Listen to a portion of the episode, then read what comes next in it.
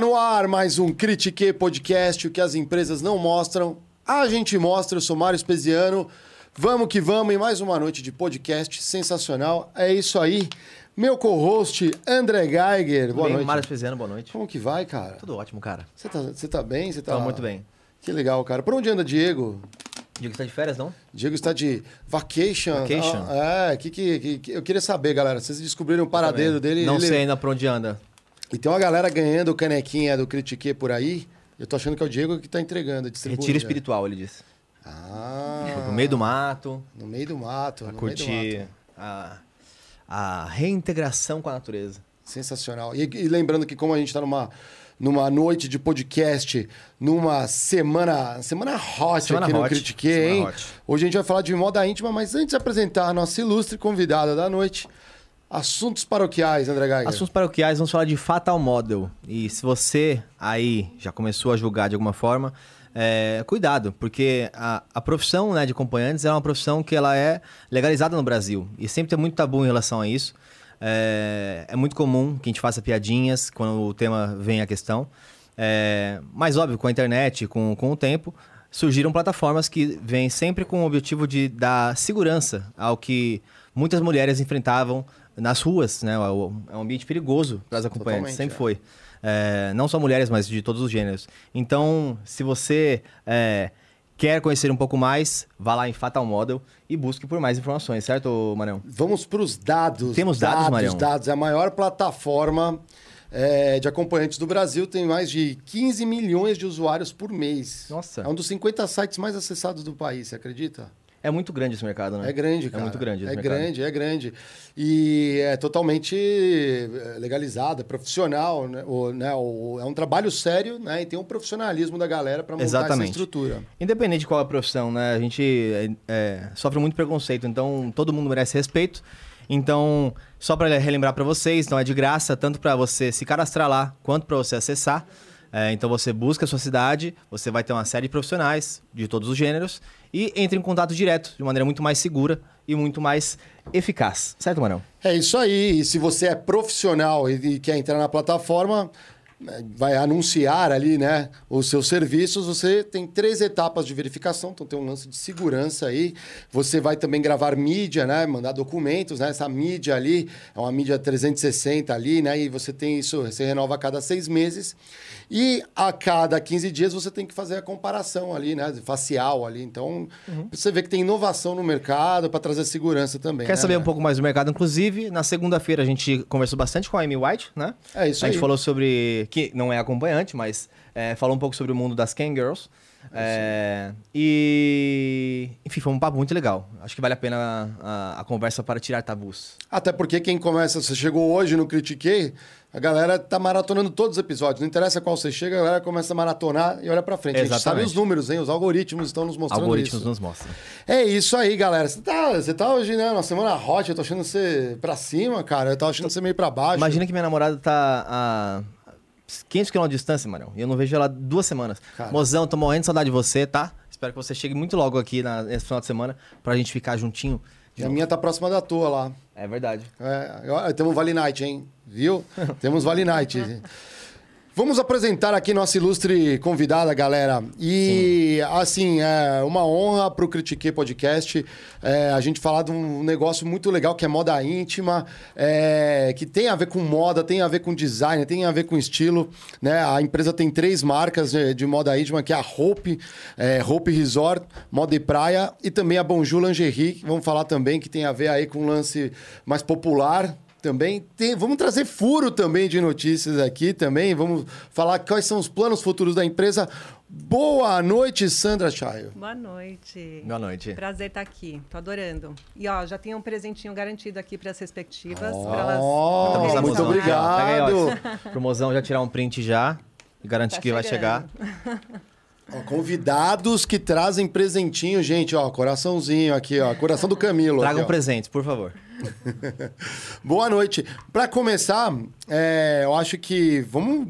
Aqui no- a gente não tem muita enrolação, não, no Critique. A gente vai direto. Ao mesmo tempo também não tem pauta, né? Também não tem pauta, mas a gente acho que é uma coisa muito legal. Você está numa posição de liderança e para muitas mulheres é, elas não conseguem, nas empresas que trabalham, ver, ver tantas mulheres na liderança. Qual que foi a sua trajetória para a liderança? Assim, você fala, caramba, vou pegar isso daqui, esse é um desafio legal e vou dar conta. A história da roupa é uma história muito legal. Acho que o pessoal aqui vai adorar. Hum. Não conhece, né? É uma história de empreendedorismo. A Hope foi fundada por um homem, né? Não por uma mulher, por um imigrante. É, mas ela, te, ela cresceu sempre é, muito consistentemente. E o empreendedor, no caso, era o meu pai, que teve três filhas, cinco irmãs, era rodeado por mulheres, adorava as mulheres. Ah, e ele buscava uh, na mulher a sua inspiração para desenvolver seus negócios, para viver sua vida. Então, ele sempre, apesar de vir de uma cultura árabe que é essencialmente machista. É verdade. Ele sempre fez questão de empoderar a gente, de falar para a gente desde pequenas que a gente podia ser o que a gente quisesse. Ele estava à frente do tempo, talvez. Muito visionário, muito à frente do seu tempo. Então, eu acho que isso fez toda a diferença. Tanto que na Hope, cargos de liderança, é, a maioria dos cargos uh, são femininos. Uh, tudo bem, porque costureira, a gente tem.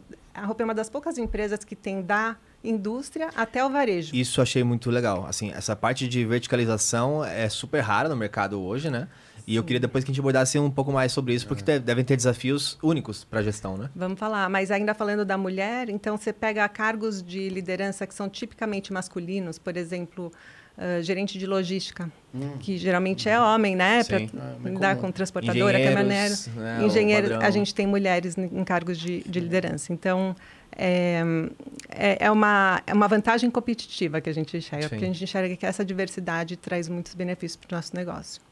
Em especial porque moda é uma coisa que gira também muito rápido, né? Então, você tem que estar tá vivendo aquele ambiente é, quase todos os dias, né? É isso. E você está falando moda, moda, mas moda é um negócio muito recente para a Hope. Né? É uma empresa de 55 anos. A Hope nasceu na indústria. E eu acho que a principal história que a gente conta é uma história de construção de marca, né? primeiro de empreendedorismo, uhum. né? e o brasileiro é muito empreendedor, uhum. a nossa audiência aqui é empreendedora, então acho que é, esse papo é muito interessante. Uma história de construção de marca, porque a Hope nasceu da indústria, numa época onde os grandes negócios se faziam na indústria. E ela soube se adaptar através dos tempos e hoje é uma empresa de varejo, né? Que a gente entrou no varejo através do sistema de franquias e deu super certo. E agora com a digitalização a gente tem a omnichannel, então a gente soube se adaptar, né?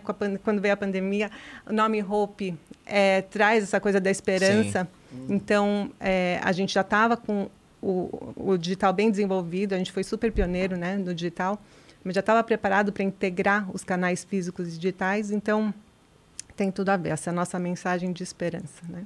Ah, super legal. Não, não super legal. legal. E você começou na empresa desde nova, acompanhando? É, então eu nunca imaginei entrar na empresa da família, Aham. né? Para mim, meu pai era aquele homem é, de sucesso, né? É, um industrial, um homem de sucesso. A lingerie ainda não era moda. A lingerie era uma roupa uh, para usar por baixo. E essa coisa de construir valor né? A partir aí que eu me enxergo como uma empreendedora, uhum. porque é, veio a oportunidade, tanto eu quanto minhas irmãs entrarmos no negócio da família, e a gente não queria trabalhar para a roupa que era na época, aquela roupa íntima. A gente queria trabalhar para uma empresa de moda, a gente queria trabalhar com coisas bonitas, com inovação. design, com inovação. Hum.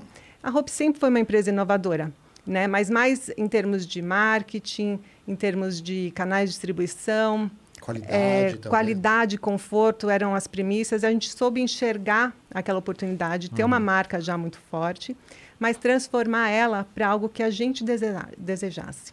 Né? Acho que isso que é, é o mais o microfone importante. está um pouquinho longe? O microfone eu, é um pouquinho longe. E eu falo baixo, né? É. Mas, enfim, é, a gente fez esse reposicionamento né, da marca, a gente aproveitou o que a gente tinha de melhor, reposicionou a marca para ser uma marca que a gente desejasse, que a gente quisesse usar. E aí que veio toda a transformação e aí que veio essa história de uh, lingerie virar moda.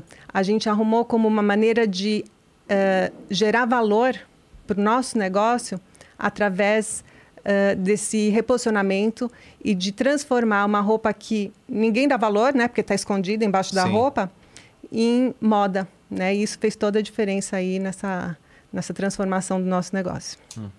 Que legal. O... Eu fico pensando assim, como quando as gerações vão passando, e quando você fala de construção de marca, tem uma coisa dessa. Existe uma relação também de, sei lá, mãe para filha, da marca. Como que isso é trabalhado na construção da marca? Verdade. Quando você ganha a primeira lingerie, assim, é um, é um processo para as mulheres dar a primeira lingerie para os filhos? Como Sim, é? tem a coisa do primeiro sutiã quando começa a aparecer o peito. Uma das coisas que mais me orgulham é que todo mundo tem uma mãe, uma avó, uma tia que usa roupa, já usou roupa e indica roupa para quando uh, começa a mulher, Sim. geralmente com 13, 14 anos já começa a usar um sutiã. Bom, calcinha ela usa desde criança, mas essa cara mais de lingerie, né, de é. moda íntima, acontece mais ou menos nessa idade e a gente fala que a gente faz é, a gente quer estar com as mulheres em todos os momentos da vida dela. Então, no momento do primeiro sutiã, no momento do primeiro date, né? Quando ah, ela vai sair com o namorado, sim, sim. no casamento, na maternidade, a gente tem produtos específicos para essa fase da maternidade e até a maturidade. Até recentemente, a gente lançou um produto, agora a gente acabou de sair de outubro, né? Uhum. E é, tinha outubro rosa, a gente estava há um ano desenvolvendo esse conceito, que é um sutiã para mulheres que fizeram mastectomia. Uhum. E foi um, um projeto desenvolvido há 16 mãos aí com o nosso time de estilo, nosso time todo interno e mais seis mulheres que passaram por esse processo do câncer de mama. Uhum, e um produto super inovador, ele é todo duplo. É, elas que foram guiando esse desenvolvimento, não tem costuras, não tem aro, nada que possa incomodar, machucar, as laterais mais largas. E é, para a gente, assim, foi um super investimento num produto que a gente espera que venda que seja um fracasso em vendas, porque a gente espera que nenhuma mulher precise, mas que quando ela precisar, ela sabe que ela pode contar Exatamente. com a roupa. Não é o mercado, mas é para você ajudar um. É. É, é, é, um atendimento social, no fundo, até. Eu, eu nem, é, é, eu nem sei se é só um atendimento social, mas é, eu acho que, com um pouco da conversa que a gente tem até agora, acho que é interessante esse, essa verticalização de vários lados, né? Você tem uma verticalização na empresa, é, que depois se expande aí para as franquias.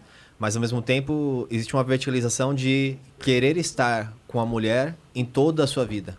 Isso. E é, infelizmente mulheres vão passar por momentos difíceis como é, eventualmente um câncer, é é um, enfim, situações que, que sejam prejudiciais. E é um produto que foi desenvolvido com esse propósito, mas ele também atende a cirurgias, cirurgias estéticas, né? Então, quem vai colocar a prótese, Silicone. ou outras cirurgias aí que a mulher passa, que precisa ter um sutiã mais confortável, sem costuras e sem nenhum tipo de incômodos, ela vai poder contar com esse produto aí. O, os materiais evolu evoluíram muito com o tempo. Quando você acha que foi nesses 55 anos, é, os grandes momentos que você consegue identificar assim de esse foi uma época importante para a indústria têxtil ou para os materiais e agora a gente de fato já tem todos os materiais, a gente fala muito mais de moda. Como que é esse balanço? Para o nosso segmento de moda íntima, ele tem algumas características mais específicas, né? Não é só moda. É, porque tem uma parte funcional da lingerie. E eu falo que a lingerie é os bastidores da moda, porque a gente realmente demonstra a cultura de toda uma sociedade através dos tempos. Por exemplo, no início dos anos 2000, a Hope foi a primeira marca a lançar esses sutiãs de bojo. Vocês são meninos, vocês não vão entender muito bem, mas é aquele bojo que não tem Sim. costuras, que é uma espuminha moldada, né, uhum. sem costuras. E foi super revolucionário. Foi um grande salto, assim, uma grande mudança, um, um, um shift, assim, que fez no nosso setor. Com a, época das bombshells, aquele Wonder Bra, que nem existe mais, mas aquela coisa das mulheres voluptuosas, Sim. né? Do auge da, da Victoria's Secret das Angels, né? Uhum. Então acho que aí foi uma grande mudança, né? Foi uma tecnologia.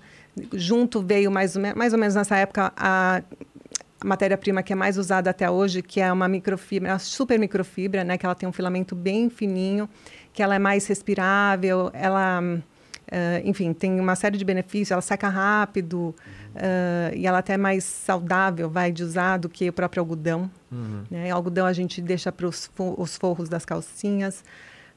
Então, nessa época, teve essa grande mudança no nosso setor. Antes disso, lógico, teve quando, uh, na criação da lycra, na invenção da lycra, né? O fio de elastano que trouxe aí as peças mais elásticas e aí isso foi uma grande grande inovação aí no século passado.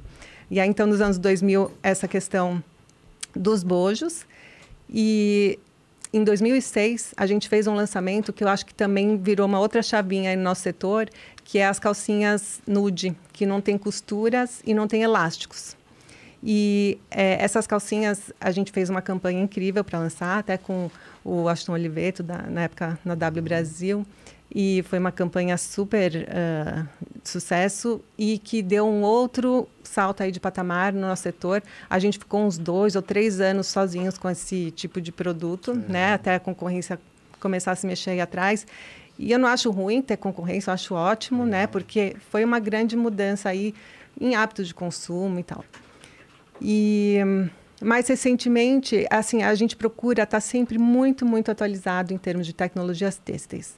E mais recentemente, a gente viu que está tendo, uh, assim, sustentabilidade é um dos nossos grandes valores, né? Faz parte da nossa cultura. E a tecnologia têxtil evoluiu muito nesse sentido. Então, hoje, 50% de tudo que a gente produz já é feito com tecidos sustentáveis sejam tecidos biodegradáveis, que se desintegram no meio ambiente em três anos, ao invés dos 50 ou até 200 que levaria um outro tecido comum.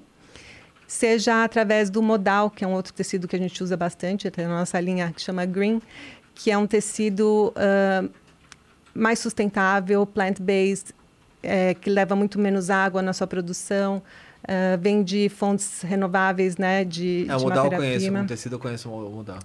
E, enfim, a gente procura muito uh, seguir nessa linha né, da sustentabilidade para essas novas matérias-primas, né? Como, como hum. você perguntou. Sim. É... Eu tenho um monte de pergunta ainda. Não, né? eu também. Eu tô, eu tô querendo. Mas eu queria saber uma coisa antes. Não, vai lá então. Vai. Porque. É, é, já é fico curioso com um monte de coisa é, aqui. É. é porque é comum a gente associar, ainda mais uma empresa familiar, é, quando, é, quem, quem nós somos, né? A gente, tem, a gente carrega muito propósito. Então é legal que, que empresas se proponham a ter empresas que são familiares, historicamente, tenham preocupações com coisas que são modinha, às vezes, ou as pessoas julgam. Então é legal que você já tenha isso, mas se eu for olhar para Sandra, esquecendo um pouco a, a Hope, quem é a Sandra? O que, que te move a é, trabalhar todos os dias? É, é orgulho da família, de como isso foi criado? É, de fato, querer buscar mais inovação, estar tá à frente? Qual que é o, o que te move? Olha, é, tudo que você falou é verdade. É, eu morro de orgulho é, do fundador da empresa, que é o meu pai. Ele realmente tinha uma legião de fãs. É, mas eu acho que sim, se você perguntar o que, que me move, o que, que me faz levantar da cama todos os dias, eu acho que é o nosso propósito, que é um trabalho que a gente fez de olhar para dentro e ver quem a gente quem a gente é na nossa essência, uhum. né? E a gente viu que a gente trabalha todos os dias para fazer as mulheres se sentirem mais bonitas, mais seguras e mais empoderadas, uhum. né? E é, a gente acredita que toda mulher ela não quer ser igual a uma outra, né? Ela, ela quer ser sim a melhor versão que ela puder ser. E, e é isso que me move, assim, é acordar todos os dias e fazer o meu melhor para poder proporcionar isso para as mulheres. É muito legal. Eu vi aquele filme, não sei se você já viu Padman. É um filme muito incrível, Mário. Você tem que assistir. Eu não vi. Você tem que ver. Tem que é, um, ver. é um indiano que. É, Qual que é? Será que eu assisti? Ah. É um indiano que ele começa a. a, a é ver. meu pai. Esse, esse personagem. Eu imaginei, você é falando, eu imaginei seu pai. pai. Aí eu já, já falei assim: nossa, é o pé de mesmo brasileiro. é, ele identifica na, na Índia, né, que é uma, tem uma situação de pobreza muito maior, que muitas mulheres não tinham sequer absorvente. Sim. E ele fala: vou lançar um negócio de absorvente para ajudar a minha irmã, etc. Mas enfrenta diversos a tabus. Esposa, é. E vira uma coisa e, gigantesca. E, a, e essa legal. vontade de mudar o mundo, sabe? É, é. Eu acho que é isso que move a gente. E assim, move o meu pai, me move, move minhas irmãs, move todo mundo que trabalha na roupa, porque é muito cultural. Acho que faz muito parte da nossa cultura, da nossa essência, de quem a gente é.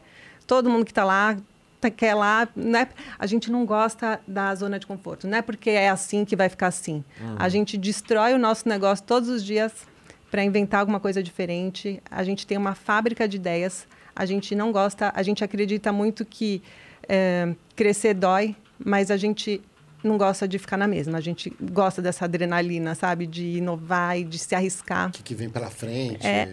E, e quem É puxa isso. a inovação hoje? Você acha que é um- as celebridades têm um, um grande efeito em relação a, a traçar tendências? A indústria consegue né, fazer um papel de trazer tendências para que celebridades depois divulguem isso? Como que você vê essa relação entre a construção de marca ou de uma... Da é, moda mesmo, Da moda assim, mesmo. E como que ela depois se reverbera na, na sociedade? Eu acho que é muito de dentro para fora. A gente na Hope, a gente não tem um departamento de inovação, um departamento de sustentabilidade. Isso aí está intrínseco em cada um de nós que estamos lá, né? E eu acho que é muito ahn, a gente tem um papel de realmente formar as pessoas, né? Tanto internamente quanto de dentro para fora. Eu acho que o que as celebridades usam a- acaba sendo um reflexo do que, que as marcas proporcionam para ela. Então, eu tenho essa eh, falsa, eu não tenho essa falsa modéstia, né, de, de, não, de não dar valor ao que a gente faz, mas também eu sei que é uma grande responsabilidade, porque se eu fizer pa- é, é para o bem e para o mal, É. não é? Pode ser para o bem e para o mal. Então a gente procura sempre fazer o nosso melhor. E, e a moda íntima está cada vez mais exposta, né? No, no modo como eu acho que, talvez com a, com a mulher que tem ganho mais relevância na sociedade, que já deveria há muito tempo, mas que tem ganho cada vez mais autonomia, vamos dizer assim, elas têm explorado mais é, o, o ter uma identidade do jeito que elas gostam de se vestir, a lingerie que elas querem ter. é, até movimentos que começam a colocar a lingerie como uma vestimenta. Então tem uma calça e o top é lingerie. É, vocês. Tá pra fora, né? É, um top É. lingerie, sei Muito lá. legal. é. A Hope foi muito precursora desse movimento. Ah, legal. Isso aconteceu no início dos anos 2000. Metade da família do meu pai mora na França. Ele viajava muito para lá e ele via que ele voltava de viagem, ele falava para mim: a lingerie está virando moda, porque até então não era, né? E é, eu vejo as mulheres na rua andando com calça jeans e só o sutiã, como se fosse blusa. Aí ele falou: Eu não vou saber, mas você vai saber transformar a lingerie em moda. Então, olha a responsa, né? É. Mas é, é, foi lá no início dos anos 2000 e logo depois a gente viu Jean Paul Gaultier, to- todos os grandes estilistas né, eh, do mundo transformando essa tendência da lingerie como protagonista do look. Né? Então, a gente foi super pioneiro porque a gente enxergou essa tendência antes, mas era uma tendência que ia acontecer. Né? E, e foi, é isso que a gente estava falando logo no começo da nossa conversa, de gerar valor. Como é que a gente gera valor através de uma peça que fica escondida embaixo da É. roupa, só você está vendo? Totalmente. E a gente acredita muito que é, a lingerie ela é uma ferramenta de empoderamento feminino.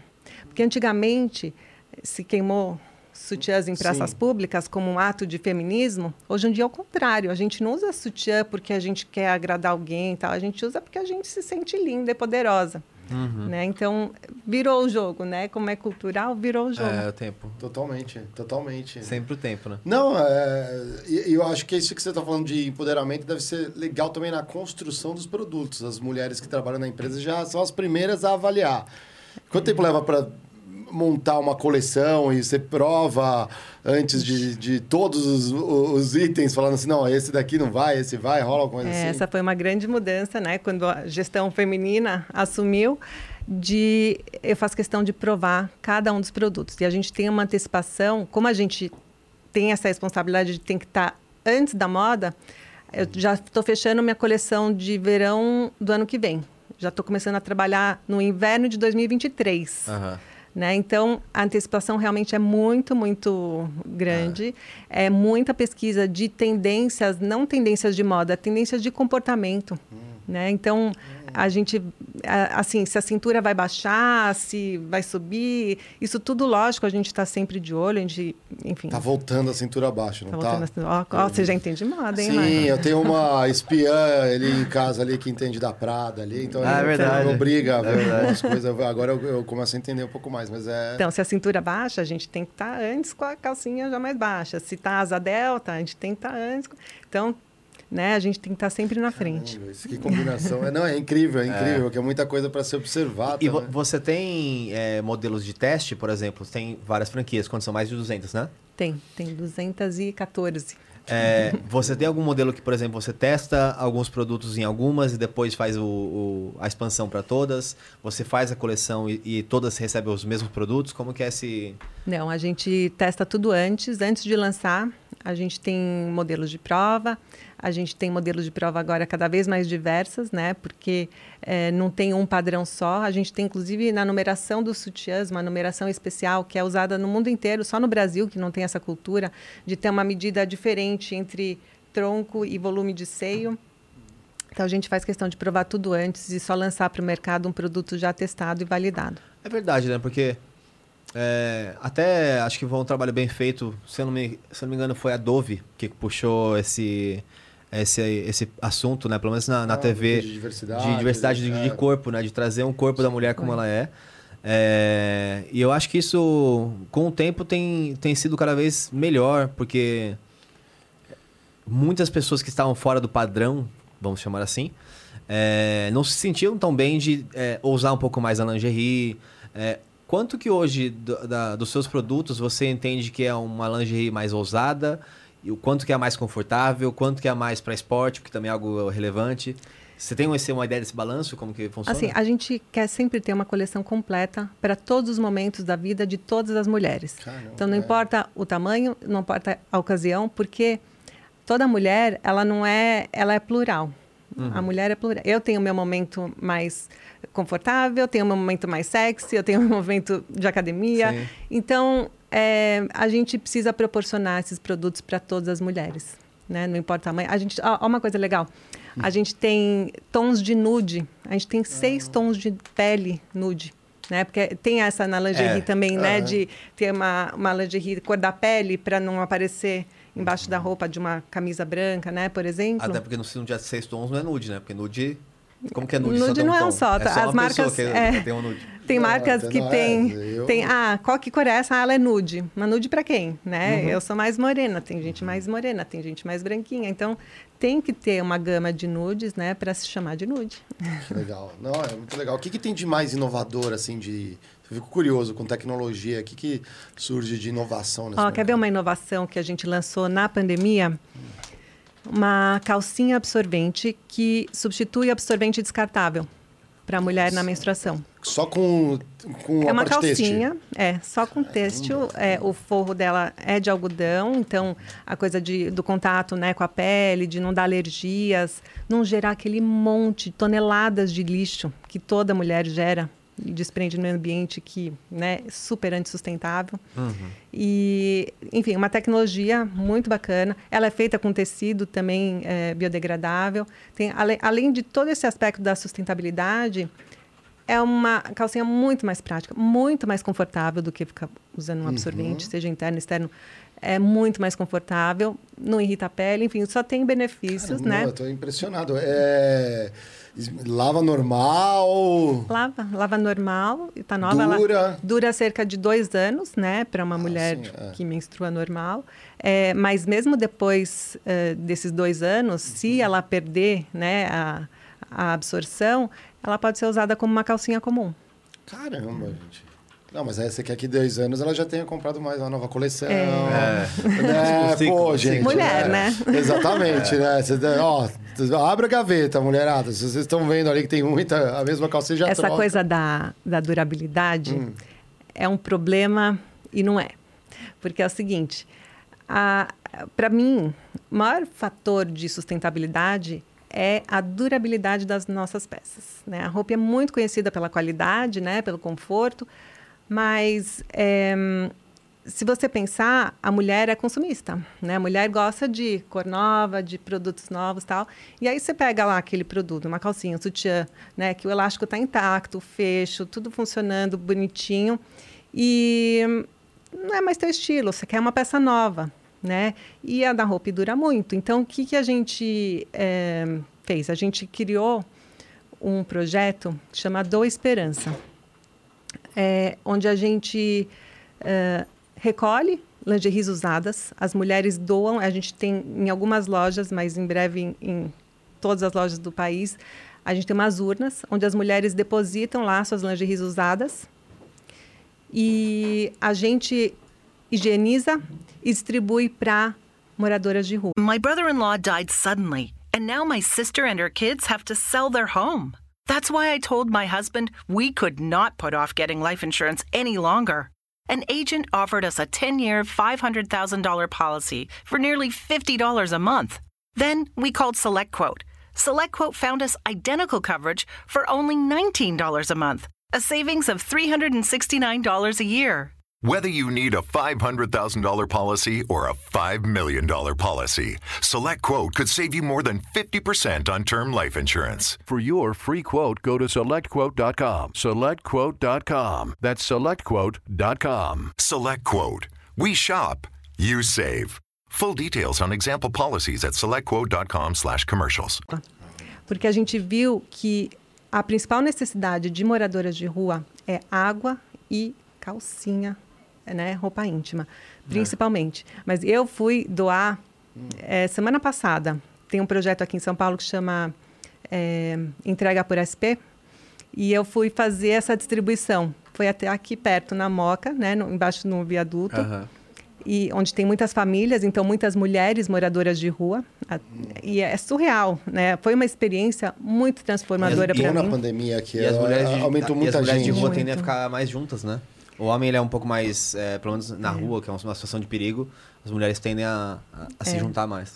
Apesar de a imensa maioria ser homens, né, na rua, tem muitas mulheres na rua e famílias, né, com Mães, e- É, e, e crianças, crianças especiais. E a gente, e quando eu fui doar, no meu carro tinha roupas femininas, inclusive as lingeries, né? E elas vêm, né? E assim, eles é, instruem a gente, a gente quer dar não só peças, no caso, água, kits de higiene, a gente tem que oferecer dignidade para essas pessoas, né? Então, eles eh, incentivam a gente a conversar com elas. Então, realmente, assim, a gente senta no chão e conversa, entende as necessidades. Quando elas veem que tem calcinhas, elas já vão, né, desesperadas para pegar, porque elas usam até acabar, né? Não tem como lavar. Como é que você se sentiu? Não, foi uma experiência, vou te falar, é, assim, mudou o jeito com que a gente anda na rua e a gente vê essas pessoas que são invisíveis, né? Elas ganharam visibilidade. E, e sutiã, olha só, a gente acha que é um supérfluo, não é. Tinha uma, uma moça que ela tinha um seio muito grande, muito pesado. Ela falou, ai, você não sabe quanto eu estou precisando de sutiã porque eu tenho muita dor nas costas. E aí uma outra, que ela tinha cinco filhos, me deu a filhinha pequena assim para segurar no colo, falou assim, ah, tem sutiã? Deixa eu ver. Eu não tenho peito, mas deixa eu ver o que, que tem. Aí ela viu um sutiã que tinha um bojo, né? Com aquela almofadinha puxada. Aham. Ah, eu vou pegar esse aqui, vou me sentir poderosa. Olha só, por que, que eu vou empoderar só as mulheres que têm condições de comprar uma lingerie? Exato. Por que, que eu não posso empoderar uma moça que está morando na rua? Né? Quer e sentir que, melhor, Para ela sentir melhor, de repente, quem sabe, até não incentiva ela a sair dessa situação, ou, enfim, ela não queria condições, ela não se empodera tanto que ela queria condições para ela sair dessa situação. Então, é um projeto muito lindo, muito transformador e que dá um novo uso para uma peça que a gente pode, para a gente não pode, não, não faz mais faz muito sentido, mas que culturalmente a mulher, se vocês forem perguntar para as respectivas, eh, na hora de doar uma blusa, uma calça, uma roupa, elas doam para instituições de caridade. Agora, a calcinha, eu tenho certeza que elas não doam. Elas jogam Porque no acham lixo que é um pouco... não é higiênico, né? Tem muitos tabus. Tem mulher que tem superstição, que pica as calcinhas antes de jogar fora, porque acredita que quem Vai vai, usar vai, energia. vai roubar o namorado, vai roubar marido. tem isso, gente. Então, assim, é um trabalho que também precisa mudar a cultura, né? Da mulher brasileira. Vou começar a observar vocês estão cortando ali. é. Caramba, não, é sensacional. Eu- Que aprendizado também, né? Que bom que você está trazendo isso pra gente. A gente está num momento que a gente conversa tanta coisa. Exploratório é muito bom. É, o lado de cá de conversar, cada dia uma conversa diferente, é muito legal. Coisas que vocês nem imaginam, né? É, é. Não, é porque é uma realidade. É, é muito difícil. A pandemia mexeu muito. É, que, você comentou, né? De, acho que aumentou muito né, a pobreza aqui. Pelo menos aqui em São Paulo, eu vejo né, em todas as capitais ali. O pessoal me comenta, é, tá, tá realmente triste. E afetou muito a pandemia vocês também, assim, de certa forma? Vocês têm uma sazonalidade, assim, no ano? É, o problema, como toda empresa que está no varejo, foi o fechamento das lojas, né? Foi desesperador. Mas a gente tem uma história de resiliência. É, a gente não soube se abater, sabe? Na hora que precisou, a Hope tem muita cultura B2B. A Hope, por 40 anos, foi somente B2B, né? Business to business. Eu, eu produzia e vendia para lojistas. Sim. Então, essa cultura de cuidar, né, de acolher os meus clientes, sempre existiu. O varejo é muito recente, tem só 15 anos né, na roupa. Então, essa coisa de cuidar do nosso cliente, do lojista, no caso, seja o lojista multimarca, seja o nosso franqueado, foi o que predominou para a gente durante a pandemia. Porque a gente vendo as lojas fecharem, se eles não sobrevivessem, eu não sobrevivia. Então, a gente fez todo um trabalho de de acolhimento, né? Tanto de prazo de pagamento, a gente assumiu as coleções, não entregou para eles, para eles não terem que despender Desembolsar. dinheiro, desembolsar dinheiro, a gente segurou nosso Demitir, estoque, né, também. não demitir. É uma série de, de ações aí que a gente fez para manter a saúde financeira dos nossos clientes e que, graças a Deus, deu muito certo. Estão todos aí vivinhos da Silva. Ah, que bom. Você teve que manobrar para um e-commerce, intensificar. Sim, a Hope foi a primeira marca, uma das primeiras marcas de moda a ter um e-commerce. Foi em 2006. Bastante né? tempo. é. E quando as pessoas falavam para a gente, não, imagina, como- quem vai comprar lingerie pela internet, né? Não compram nem geladeira ainda pela internet, vão comprar lingerie. E a gente tinha essa cultura né, de, de inovação sempre muito forte. A gente, não, isso é importante. Veio de uma necessidade até, porque a Hope não tinha as franquias ainda, estava começando. Então, até, sei lá, as minhas amigas não tinham onde comprar. Então, elas entravam no site e, e arriscavam e compravam, né? É, então, essa coisa do digital sempre foi também muito... eh, a gente tinha sempre muito bem desenvolvida. E quando veio a pandemia e fecharam as lojas, né, no Brasil inteiro, eh, no dia seguinte a gente já tinha o WhatsApp de todas elas no nosso site. E a gente incentivava muito a compra né, dessas lo- as que tinham acesso aos seus estoques, enfim. Foi um momento difícil, mas que a gente não soube se abater. A gente arregaçou as mangas, né, essa coisa da É único jeito, né? coragem. É o único jeito, e essa coisa da coragem do empreendedor, né, de saber identificar as oportunidades e ir atrás e fazer acontecer, foi o que prevaleceu para a gente. Vocês se inspiraram em algum outro setor? Vocês eh, acompanharam como que outros setores estavam fazendo movimentos? Ou, de fato, até pelo tempo que foi muito rápido, vocês tiveram que eh, o encontrar caminho, uma né? solução É. E a ali na gente, hora? para complicar, a gente ainda tem fábrica. Né? é Eu tenho lá Nossa, é verdade. 850 funcionários na fábrica, mais em eh, Maranguape, no Ceará. Que legal. E e- eu acho que a gente tem, não é uma empresa, é uma grande comunidade. É pelo menos assim que eu enxergo, sabe? Então a gente meio que se abraçou, sabe? A gente tinha, tinha todos esses lados para para olhar e para cuidar, para acolher e para fazer, assim, deixar todo mundo em pé, né? Então a gente eh, fez aventais para hospitais, fez máscaras, enfim. É isso que eu ia perguntar. Se vocês É. chegaram a fazer alguma adaptação de produção ali para servir para... Sim, a gente só. Porque a fábrica também teve que fechar, né? Por causa da pandemia. E a gente só reabriu um mês, um mês e meio depois, para produzir aventais e máscaras. E então foi um mo- momento bem difícil, né? Mas ao mesmo tempo as pessoas que podiam trabalhar era um jeito também de ocupar seu tempo, de se sentir produtivas e de fazer alguma coisa, né, de bom para a sociedade Naquele momento que tava, né? Todo naquele momento mundo... difícil. É, faltou matéria-prima, faltou um monte de coisa. Não, até gente. hoje, né? Ah, até Matéria-prima até- Ah, vocês estão aí Nossa. no... E eu Onde não vem a tô matéria-prima? Então, no geral. Da no onde não vem, né? A matéria... É, no final vem tudo da China, porque mesmo que eu fabrico aqui alguns tecidos, algumas rendas, o fio vem da China. É, então, muita, então é, é, uma, é uma cadeia e é, um- uma bola de neve, assim, não tem muito jeito. E a gente, como a gente tem fábrica própria, a gente viu que ia ter essa escassez de matéria-prima, então a gente se antecipou na matéria-prima. Então, hoje a gente tem um pulmão aí que a gente consegue não deixar o nosso cliente, o nosso franqueado, o lojista aí na mão. É, Isso é pesado. Quem, quem contou pra gente da. Agora eu esqueci, que pena. É, que durante a crise lá dos, em 94, que não tinha mais estoque, ela ficava comprando estoque quando tinha remarcação de preço? Não foi o caso das garrafas da... Não. No Bavária. Ah, na Bavária, sim. Que ela ficava comprando estoque porque ela sabia que ia Adriana, valorizar aham. tudo. né? Ela se antecipou a isso. né? É, a gente também. A gente ficou se antecipando. A gente é, sempre, assim, se a gente tinha três meses de estoque, a gente passou a ter seis. Em algum, algumas matérias-primas, até nove meses de estoque. para poder não ter esse gap aí, porque é, o, o meu lojista, se ele não tiver abastecido, como é que ele vai faturar na retomada? Né? Como é que ele vai. É. Tá bom, ele passou por aquele momento né, de lote fechado, mas depois tem, tem que recuperar, né? Girar, né? É. É, a minha preocupação com que eu tenho é, economicamente com os próximos passos aí no saindo dessa pandemia é justamente isso, porque todo efeito, é, então, efeito to, toda toda né? ação gera uma reação, né? Então essas esses estoques que ou estão muito baixos ou estão muito foram ampliados com medo de que ficasse sem estoque, etc.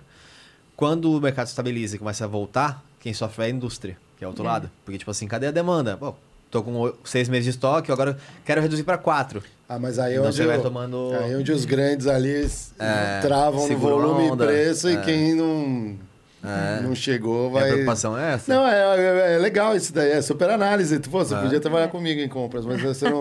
não acho que não ia gostar. É um mundo não, muito cruel, não. muito supply chicotado. Chain. É, supply chain é muito doloroso. Não, mas se você quiser trabalhar em supply chain, galera, pode trabalhar, muito legal. Vai nessa aí, eu dou as dicas depois. Não, eu gostei. Vamos falar de supply chain, não, vamos falar de marketing, assim, que eu, o que me encanta é. Porque você comentou até na, na de e-commerce, né? Então, acho que tem um lance também pelo menos com roupa, tudo, tudo que é texto, o pessoal tem uma questão dos sentidos, né? Quer olhar, olha no manequim. Sim. Né? Vai, ficou um pouco virtual. Mas quais foram os, essas. Como vocês adotaram é, as diferentes canais de mídia, marketing e tudo mais para poder gerar essa percepção, criar valor?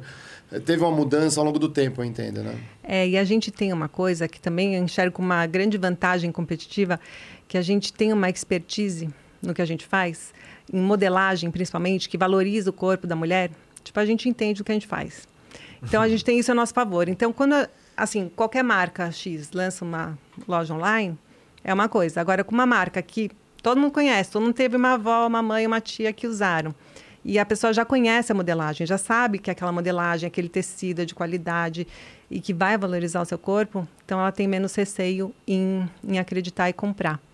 Mas falando de marketing, né, num, num aspecto mais geral, a Hope teve sempre muita inovação, né? Não só uh, nas campanhas de marketing, mas também nos canais de venda, nos sistemas de distribuição, né? A, a gente teve uma história de muita inovação, realmente, né? Então... É... Eu queria ver a campanha depois, inclusive, Watson. É, se, se vir aí, procura a campanha. Ah, então a Bia procura... vai ajudar a achar uma, uma campanha que foi a primeira campanha de grande sucesso que a gente fez, que foi em 1985, na novela Rock Santeiro. Ah, inserção em novela é muito legal. Foi o primeiro. Caramba. O primeiro merchandising novela da Globo. Foi o meu pai que fez, né? Eu era criança na época. Ah, que legal. Mas nessa novela, que é uma novela que foi uma das primeiras de muito sucesso, ah, né, da Globo. Não, e não é que nem hoje em dia que você tem Netflix, você tem vários streamings aí é para dividir. O... É, do Senhorzinho é, Malta. Senhorzinho Malta, é isso aí. É uma época que toda casa que tinha uma televisão, essa televisão estava ligada nessa novela, é, né, na hora da é. novela. E o meu pai ligou para o publicitário que atendia a conta da Hope na época e falou: Eu quero entrar nessa novela. Será que é essa aí? Ó? É essa aí. E aí ele falou, tá bom, vou arrumar um espaço aí no comercial, a gente queria um, um comercial, né? E ele falou, não, você não está entendendo, eu quero entrar dentro da novela, né? Eu quero fazer parte do enredo, quero que os personagens é, ah, que legal, ativem a minha de marca, marca total ali. É. E na época é, era muito mais espontâneo, né? Não é que nem hoje, uma coisa meio forçada. Foi uma coisa ninguém realmente esperava, Sim. né? Imagina, o primeiro. Ah, que legal. Era um quadril. e esse quadril rebolava para esse personagem, que era o professor Astromar. Nossa, e bem moderna até a lingerie para aquela época, não? É, é que voltou a moda, agora tu não tá moda. Ah, não, é, entendeu? a galera entendendo de moda. É, não, é, ó, Tem de moda também. É, é cíclico, né? Então, é. a galera tá na febre dos anos 80, esse, né? Isso aí. E ó, ela rebolava para esse personagem. E aí depois, no dia seguinte, viam as beatas, porque era uma cidade pequena no Desculpa interior. Desculpa interromper, mas não tem nada demais nesse vídeo não, né? Não, né? Ah, não, Otis, Otis, boa, Otis. Ah, é, já, já é, tá liberado. Passava. O Otis é muito novo, nosso estagiário não viu o Rock Santeiro. Ele nasceu depois do nasceu Rock Santeiro. Nasceu depois, com certeza. Pra... é. Mas, enfim, e, e, hoje em dia é super cronometrado, né? Essas ações, essas inserções. E aqui não, era tão espontâneo que eram vários minutos, em vários episódios, né? Não era uma coisa super calculada. Uhum. E foi um maior sucesso. É Foi... uma outdoor. Alguém aqui mandou, até no. Quem que foi? O Emanuel aqui, Messias. Salve, Emanuel Messias aqui tá no chat. Ele, lembrou ali que tinha muito outdoor em São Paulo. Da Hope, assim. Tinha. Então era assim, uma baita de uma modelo. é, e causava até acidente de trânsito. O pessoal Sim. ficava distraído olhando pra cima. Acho que teve Sim. até lei, né? Uma coisa assim, não foi? Não, é que depois a gente tinha esses painéis próprios e era uma paixão do meu pai. Ele ia atrás dessas empenas aqui no Minhocão, em estradas, em vias de muito, é, muito acesso. Ele identificava uma oportunidade, ele ia lá, falava com o dono do terreno, montava um painel lá e as pessoas realmente admiravam. Né? E na época não tinha essa poluição visual que Ah, virou não, São é, Paulo é. depois. É. E aí depois, essa história dos painéis acabou virando uma máfia, e aí veio a lei da cidade limpa e acabou com todos os painéis de São Paulo. Mas a gente tinha reclamações quando trocava a imagem, porque tinha é, homens, né, que ligavam, na época não tinha e-mail, mídias sociais, É, né? O saque que nem saque chamava. É. Era qualquer outro nome. Era tipo saque, e as pessoas ligavam na empresa e falavam. Poxa, mas aquela era a minha inspiração. Eu ia trabalhar todo dia, via aquela bunda, que era a minha inspiração para o trabalho, agora porque- vocês tiraram. né? Então, Pô, tem que renovar a coleção, amigo, né? É. Caramba, não, mas eu imagino, as mulheres também, ó, elas vão, é, olham e já vão falar assim, pô, tem lançamento, tem alguma coisa, já vai atrás, né? Gera fidelização, talvez, um pouco. E né? quer ver uma, uma história legal também? É quando a gente lançou essa calcinha inovadora, nude, né? Que não deixa marcas. é, o slogan era Você esquece que está vestida. E a gente colocou a Daniela Scarelli, na época uma modelo famosa. é, foi em 2006, começo de 2006 também. E ela totalmente nua, sem divulgar marca nenhuma, e só com uma tarja preta. Você tem foto aí dessa Aí, campanha? ó, vou te Ó, achar aí, ó. Vale a pena ver. Daniela Sicarelli. Daniela Scarelli. Ela totalmente nua, sem mostrar marca, só com uma tarja preta na área do quadril. E aí, é, a gente deixou esse teaser no ar aí por umas duas semanas. E as pessoas se perguntando se havia uma campanha do quê? De carro, de, sei lá, algum produto de beleza, de higiene. E aí, é, depois de duas semanas, a gente tira essa tarja preta, aí mostra a calcinha e a gente adesiva esses painéis todos com o slogan, né? Calcinha nude, você esquece que está vestida. Nossa, sensacional. É. E foi um outro grande salto de patamar. Acho que os dois grandes cases assim que mudaram a roupa de patamar, né, em termos de, de resultado de vendas mesmo, foi Rock Santeiro, depois Cicarelli, depois Gisele Bündchen. Nossa, sensacional. E depois Anitta, enfim, vários cases. É, não, a Anitta também, né? Ela Já fez, é verdade. E, é, e que também as mídias estão mudando, né? As, isso, É isso. acompanhar isso também é interessante. É isso. A qual direção vai? A mídia tradicional É, Hoje mantém, vocês estão né? em todas as mídias? Vocês têm site próprio, vocês têm Twitter, tem Instagram, tem tudo? TikTok, tem tudo, gente. A gente tem que. Acho que é assim, para uma empresa de 55 anos, Não, ter, não ter cara de senhorinha e ter cara de uma, startup, sabe? Total. É, eu acho que é assim que, que a roupa é vista, sabe? É, tudo que tem. A gente sabe se transformar ao longo dos anos, sabe? Ao longo do tempo. Né? A gente tem que ir acompanhando a cultura de cada época e se antecipando às tendências e, e entrando nessas ondas. Te- Tem uma história muito boa. É, aliás, deixa eu até mandar um beijo pro Couto. Beijo, Couto. É, saudade de você, abração. Ele, quando ele era. Ele tava em uma empresa que era de. consultoria, assim. Ele fazia as consultorias muito brabas. É, para achar soluções para as empresas terem turnaround e tudo, avaliar mercado. E aí ele pegou um caso que era um caso de, é, de lingerie. Eu nem lembro qual empresa, então não sei se era Hope, se era outra, né? enfim. Mas ele tava fazendo esse estudo e aí ele tinha todo dia que ele fazia. Ele ia em uma loja, no primeiro horário do dia, às 8 da manhã, e comprava uma calcinha. Aí no final do dia ele comprava outra calcinha, porque ele acompanhava o ticket. Tipo, se saiu o ticket 001, ele fazia mais um, um ticket médio. No dia saiu 100, ele conseguia estimar a venda daquela loja. Sem pe- pedir não dado, ele fazia isso. Então ele ia de manhã, comprava a calcinha, e no final do dia comprava a calcinha. A última, a primeira calcinha que a vendida na loja era dele e a última era dele. E aí ele ia pondo isso. É empresa normal, você ia pondo isso no. no- é mais pro cálculo, né? Então ele- Dados. Hum, Dados, dados, é. Dados. é. Aí ele ia Data colocando driven. no porta-mala. E, Sim. e taca aquele calcinha no porta-mala, e taca aquele calcinha no porta-mala. Aí eu falei, cara, imagina um dia alguém abre o seu porta-malas, tem tipo, 240 calcinhas, você ia fazer o quê com o negócio? E aí ele falou que não era No o único mínimo jeito de comprometedor, né? É. Foi o jeito que ele teve pra entender o faturamento, poder projetar o mercado. Ele projetou o mercado com base em comprar a primeira calcinha do dia e a última, avaliar quanto vendia e fazer uma expansão do Seu, seu amigo chegou a viajar pra Venezuela? Não. Não, uma vez eu, fui, eu tava lá, fiquei a trabalho, tinha um, um hub bom, né, da, da, da P&G, e eu tô no hotel, já era pra virar a noite, no outro dia tinha reunião. Toca a campainha, um rapaz do, do, do, do hotel me entrega uma mala. Aí ele, eu falei assim, pra mim não, não, tem, não é minha mala. Ele, não, me mandaram entregar pro senhor. Não, não é. Eu não estou esperando nada. Não, mandaram entregar para o senhor aqui, ó, o número e tal. Falou o número do, do quarto. Tá bom, peguei e botei. Eu abro a mala, só tinha calcinha pra caramba. E tinha uma bandeja com umas frutinhas. Então essa combinação tava, tava estranha. Aí eu falei, aí eu fiquei pensando, né? Tinha um grupo lá, os argentinos que foram comigo, colombiano. Eu falei, será que estão fazendo uma pegadinha comigo? Por que, que me mandaram uma mala cheia de calcinha? E fruta. E uma fruta? Eu falei, então, mas é essa. Aí eu liguei, né? Falei, pessoal, ó, eu recebi uma mala, porque eu abri, né? Eu Não vou abrir, né? Vai que tem, sei lá. Aí eu abri, eu liguei pra eles e falei assim, ó, vocês me mandaram uma mala. Não, é pro senhor, é pro senhor. Gente, eu passei a noite. Vai vir alguém, vai ser uma pegadinha. Pô, da Venezuela naquela época eu não tava, já tava começando a dar sinais, aí eu... Você já passou com perrengue no trabalho ou não? Perrengue, É. que sentido? Sei lá, um perrengue de. é, alguma situação assim que você foi surpreendida por alguma coisa e falou assim, ué, mas algo tá acontecendo, perder voo. A gente fala de perrengue aqui, que não falta perrengue, né, Manel? Ah, não falta não. perrengue na vida de qualquer pessoa, né?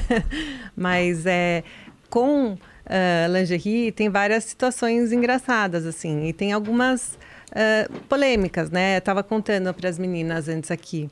Vai ser polêmica, hein? Polêmica, É, polêmica, né? Tô com medo de polêmica. Não, mas é que é, uma época lá nos anos 90, quando a gente tinha os outdoors, a gente colocava imagens do quê? Corpo de mulher, né? Então tinha lá uma bunda, tinha lá um seio, um, né? Para mostrar o meu produto. Sim. E aí as pessoas não tinham mídias sociais na época, mas achavam um jeito de criticar. Tinha saque, tinha é, lei, lei Rouanet, é, lei Rouanet não, lei, aquela lei que...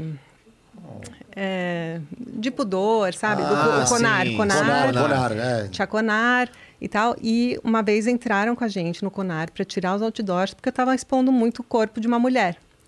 Aí eu falava, mas eu não estou vendendo, sei lá, um refrigerante para depois para expor o corpo. Não estou mostrando o corpo da mulher para vender uma cerveja, um refrigerante. Estou mostrando o meu produto, né? Uma calcinha, um sutiã. Como é que eu vou vender? Tá Olha aqui, a Cicarelli. Essa era a imagem que ficou é, só é, A duas tarja, semanas, né? né? O teaser da campanha. E aí a gente tirou essa tarja preta. Ó, parece que ela tá nua, não parece? Se você não olhar a, a outra Aham. foto. Parece que ela tá nua, não tinha marca, não tinha nada. E aí a gente lançou a calcinha tirando essa tarja. E aí veio esse, esse adesivo aí que a gente colou nos painéis ah, com o slogan da campanha. Mas você imagina, como é que eu vou vender uma calcinha dessa se eu não mostrar o corpo da menina, né? Exato. Então, é, entraram no Conar contra a gente e a gente ganhou, porque não tinha, não fazia sentido, né? Não é que eu estava vendendo um produto nada a ver, eu estava vendendo um produto que condiz com a imagem que eu estava publicando. É, teve outra polêmica quando a gente lançou uma campanha com a Gisele Bündchen, que aliás foi uma super conquista, né, pra gente, porque é, Porque ela era cara. além de ser cara, ela é muito seletiva, É, né? é, ela é. Ficou muitos anos na Victoria's Secrets, ela se fez na Victoria's Secrets e ela fez a Victoria's Secrets, né? É que eu tô pensando no contrato dela com a, com a, com a P&G na época. É, tava então, lá, hein, eu você tava já lá. tem experiência Já, com ela, você sabe como ela é seletiva. Agora, no segmento de moda íntima, você imagina como ela não foi requisitada e no mundo inteiro, né? É verdade. E aí ela escolheu a gente, né? Dentre, dentre outras marcas do mundo inteiro, é, ela queria uma marca brasileira, porque ela queria alguma marca que fosse fiel aos valores dela. E além de brasileira, ela viu na gente, por a gente ter fábrica própria, né? Ela sabe de onde vinham os produtos, a procedência, o tipo de mão de obra, o jeito que a gente traz os nossos colaboradores. É essa coisa de ser, de ser uma empresa familiar e gerida por mulheres, porque ela também tem uma empresa familiar e gerida pelas irmãs. Ela né? se envolveu na, na, construção do plano. Super, ela É. quis conhecer a fábrica, ela É. quis conhecer, fazer parte. E depois a gente ainda lançou a marca dela. A gente fez um licenciamento da marca Gisele Bint Intimates, onde a gente produzia eh, e distribuía os produtos que ela ajudava a criar e ajudava mesmo, não é papo furado, não é que nem essas collabs que tem hoje em dia. Ela realmente se envolvia no Tem processo pessoas que são inteiro. assim mesmo. A Thais Araújo também é bem envolvida com projetos que ela aceita. É. Não, ela fazia mood board junto com a gente. Ela realmente, igual eu provo cada uma das peças, ela provava cada uma das peças. Já cheguei, a cena mais surreal da minha vida, você quer saber? Meu perrengue. é eu lá, na frente de um É. espelho, do lado da Gisele Bündchen, né, de- da Gisele Bündchen, de sutiã na frente de um espelho, porque ela estava falando que o bojo estava muito decotado e eu e ela estava amamentando na época a segunda filha dela, a Vivi. Tava machu- incomodando. Não, ah, ela, decote, ela achou né? que estava muito decotado. E eu falei, não, tá com a cobertura boa. É que o peito dela estava cheio, porque ela estava amamentando. Aí eu tive que tirar a blusa e provar, né? Ficar pelada na frente da Gisele, na frente de um espelho, para provar que o sutiã estava vestindo bem. Mas, enfim, ela, se, se, ela realmente participava do processo todo, ela acompanhava as vendas, ela queria saber quem era o destaque do mês, ela Ah, valo- valorizava a equipe. Então ela tem um envolvimento, ela tinha um envolvimento realmente fantástico aí. Então a gente fez esse projeto em conjunto com ela, mas uma campanha polêmica também foi quando a gente lançou uns comerciais para televisão, onde ela dava uma notícia para o marido. É, era uma campanha mais de humor. Quer tentar achar ela aí? É muito boa essa o campanha. é um monstro pra achar essas coisas. Qual que é o nome da campanha? É Gisele é Hope. Gisele, Ah, é Hope. Hope, é. Não, essa campanha. é, Essa também deu Conar. Deu Conar. Galera, Deu Conar, é o Conar. Conselho Nacional dos Anunciantes. Isso então, aí. assim, tem regra. Você não pode botar na TV ou publicar ou em revista, qualquer mídia, alguma coisa fora dessas regras. É um pacto satânico. É, e aí já entrou nessa nossa nova geração, né, de cancelamentos e tal, porque o que aconteceu? A gente lançou essa campanha onde ela dava uma notícia ruim para o marido, eh, vestida normal, e aí depois ela dava a mesma notícia, só que só de lingerie. E aí, um tiquinho certo, né? O jeito errado e o jeito certo de dar uma notícia para o marido. Né? Tipo, ah, mamãe vem morar com a gente. Ah. né? De roupa e mamãe... Ó, roupa ensina, chamava, isso aí. Que legal. Ó, bati seu carro. Aí ela de lingerie, bati seu carro. De novo. É assim, tinha uma pegada de humor. Eram três comerciais, né? Um falando bati seu carro. Esse é. Ah, estourei o seu cartão de crédito, o teu limite do cartão de. Imagina, a Gisele, né? Ah, tipo, a modelo mais bem paga do mundo.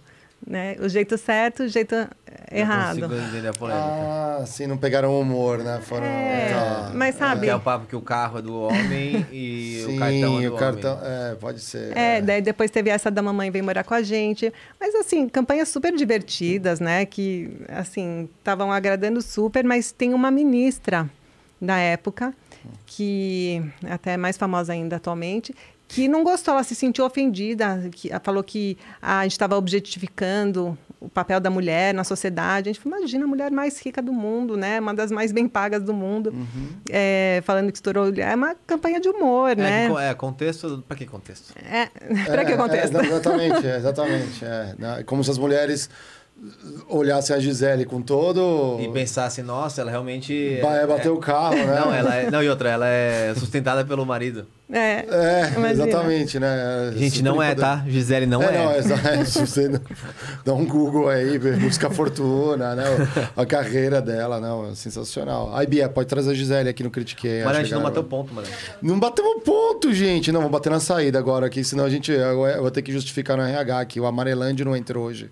Cedo, nosso pessoal aqui que ajuda a gente, o Lucas. Cadê o Lucas aqui? Tem uma galera aqui que ajuda a gente. Eu ia ter que promover alguém aqui no nosso chat aqui pra, pra poder me- fazer uma mediação aqui, ajudar a gente. Que a gente tá Agora eu tô frustrada. Tava louca para bater ponto. Vamos bater então, vamos bater um ponto aqui. Ó, você falou que você bateu ponto quando era estagiária. Eu estudei arquitetura. E aí eu fiz Ah. seis meses de estágio, né? Que é obrigatório. E foi um período. Ó, 400 muito milhões de dólares interessante. patrimônio da Gisele aqui, ó. Não é fraco, não. Como é que faz? É, colocar. Esse é bem, bem moderno esse relógio, pode ver. Exatamente, abaixa. uma- Aí, tá batido, Batido ponto. ponto. Olha no verso ali, ó. Tem uma. Um fica com você, o É, outro você vai deixar um autógrafo deixar com a um gente. autógrafo Fechou. Aí você põe alguém que você não no gosta do mercado, é. assim, Você que. escolhe, você quer ficar com... É, na frente de. Com a Ana Fontes, né? Você falou que gosta da Ana Fontes. É, aí você pode botar ladinho Ana da Ana Fontes Fontes, ali. uma super empreendedora social, né? É. Sensacional. Vamos falar de. Ah, vamos falar do futuro. Eu adoro falar de futuro, assim. Você falou que você tem umas ideias, lançamentos. Conta pra gente. Então, A gente viu que na pandemia, né, é, a gente, é, apesar de toda todo assim é, o estresse da época, né, a gente viu que a Hope se tornou uma marca que ela era muito acessada pela mensagem de esperança que ela passa, pela responsabilidade que ela teve nesse processo todo com todos os colaboradores, com todos os stakeholders. É, a gente ficou mais em evidência, sim, né? É, o lado positivo, né, de uma coisa ruim, a gente sempre tenta tirar o lado positivo de uma coisa ruim. E a gente viu que tudo que a gente faz, a nossa expertise em modelagem, ah, nossa qualidade, nosso conforto, ah, nossa brasilidade, eh, enfim, todos os nossos valores, toda a nossa cultura passou a ser mais desejada ainda e desejada também por um público que a gente não atende até hoje, que é o público masculino. Sim. Então, a gente atendendo a muitos pedidos, contando aqui para vocês em primeira mão, que no ano que vem a gente vai lançar produtos para o mercado masculino. E a gente está muito animado com essa ideia. Vou ficar na guarda, viu? Porque, ó, é que eu sou uma pessoa bem básica. Eu já falei isso também em outros... Você bem básico é, tipo o quê? Usa uma cueca por mês. Não, usa a mesma cueca. Eu já falei que eu compro 12 cuecas Ah, igual. mas é a tipo box de é homem. preta. Aí são 12 meias soquetes preta também, igualzinho. Eu Sim. vou, compro 12. Aí, sei lá, vai, su- vai sumindo, porque cueca e meia Você de já homem. me deu meia, preta, você já me deu de presente, é verdade. É. Mas eu tomo aqui três. Eu Toma falo, três. É, Então tá então bom, eu vou ser um reviewer total, tá? Oba. Pode mandar um- uns presentinhos pra mim quando sair essa coleção. Não, estoque. sensacional. É a IoT, já fica a dica pra, pra quando você precisar. Mas eu, eu tenho uma dúvida, porque assim, eu, eu sou um cara bem básico, né, com é, moda íntima, vamos chamar assim, com a underwear. Isso aí. É, mas cada vez mais a gente vê, é, até por essa questão de gênero, as coisas se misturando. Então tem homens que estão pintando a unha. Você acha que em algum momento, nos próximos anos, essa moda vai ficar mais misturada ainda em relação a homens usando lingerie de mulher, mulher com homem, enfim, qualquer gênero? É, a gente já se considera ageless, né? A gente faz uma moda que não tem idade. É, mas sexo é uma coisa que ainda é complicado, porque a gente está diretamente ligado à anatomia do corpo feminino Sim. e à anatomia do corpo masculino. Eu acho que em questão de eh, funcionalidade das peças, não tem jeito de ser uma coisa só, né? Mas em termos de estilo, eu acho que tem uma tendência assim. É, como você fala, né, Mário, que a, a moda é cíclica, é, eu acho que é muito isso, que é, a moda tá vindo uns anos 90 de novo, início dos anos 2000, e tinha uma, uma coisa meio, uma cara meio básica, meio é, que serve para homem, serve para mulher, ah, mas realmente essa parte da anatomia é mais difícil, né? A gente tem muitas clientes ah, trans. Aliás, a Hope foi a primeira marca do mundo a fazer campanha com uma modelo trans. Legal. É, foi a Valentina Sampaio. Depois ela até foi contratada pela Victoria's Secret e tal, mas a, a gente não, a gente pesquisou na época, né? Porque pra gente era uma coisa tão natural, porque a, a mulher, se ela se sente mulher, ela usa lingerie, Isso. né? Totalmente. Então, pra gente foi uma coisa natural, era uma coleção até assinada pelo Alexandre Erkovic na época, uma collab, mas é, pra gente foi uma coisa super natural depois que a gente foi descobrir que nenhuma outra marca de lingerie no mundo tinha feito uma campanha com uma modelo trans, né? Então, é, a gente já atende essas mulheres, ou quem se sente mulher, né? Quem se, se identifica com gênero feminino, é, na questão de estilo e na questão de modelagens, a gente sabe que tem como adaptar. Agora, o contrário também, pa- não sei, não sei te falar porque a gente ainda não viveu, mas é, eu acho que deve ter jeitos de adaptar também. É, existem aí é, vertentes que apontam para que o futuro bem longínquo, talvez para o mundo da moda, 50 anos, é, que as pessoas sejam cada vez mais andrógenas, no sentido de que e, a identidade vai estar muito menos clara como Será? é ainda hoje. Dizem que sim. Não sei, cara. Porque- Eu adoro criticar Não, qualquer... porque as pessoas É. elas podem se expressar cada vez mais de uma maneira mais livre, Mário. Pensa que tem é, Não, não, isso sim, mas acho que tem meninas, aquelas por exemplo, hoje que, cíclica. que Será que pintam não? cabelo de azul, de, É. de rosa, tanto faz. Acho que a- os seres humanos estão explorando ainda como se a, como criam a sua identidade com a roupa. E obviamente a, a moda íntima é parte vital É, disso. Totalmente. Ó, tem uma coisa que a gente eh, presta muita atenção, que é, é, a gente reflete a mulher brasileira no seu íntimo, né? A lingerie é a verdade da pessoa, né? Eh, Você não veste para ninguém mais, você veste para você mesma, Exato. né? E hum, a gente tem uma coisa de também se antecipar essas tendências, eh, mostrando essa verdade. Então, numa época onde, eh, no início dos anos 2000, né, as modelos eram aquelas modelos bem magras, esquálidas, a não ser a, a Gisele fazia propaganda só para essa nessa época das bombshells só para empresa de, de lingerie, porque eh, empresas de moda, alto luxo não, não contratava modelos tipo ela, né? E aí a gente já vinha vendo essa tendência que as mulheres querem se enxergar em corpos mais reais. A gente trouxe, por exemplo, Juliana Paz, que tem o bumbum da brasileira, tal. Ela- já enxergando isso, que a mulher quer se sentir representada. Então, na contramão, né, toda a indústria da moda que só contratava revista de moda, não existia colocar uma celebridade na capa. É, celebridade era para revista de fofoca, para revista semanal. Revista de moda mesmo, séria, não colocava celebridades na capa. Então, a gente foi super pioneiro e a gente trouxe essas celebridades para as campanhas. E foi um super sucesso. E depois de um tempo, as revistas começaram a partir para esse movimento também. Então, eu acho que a gente antecipa, né, de uma certa forma. Hoje, a Anitta, ela é conselheira de banco, né?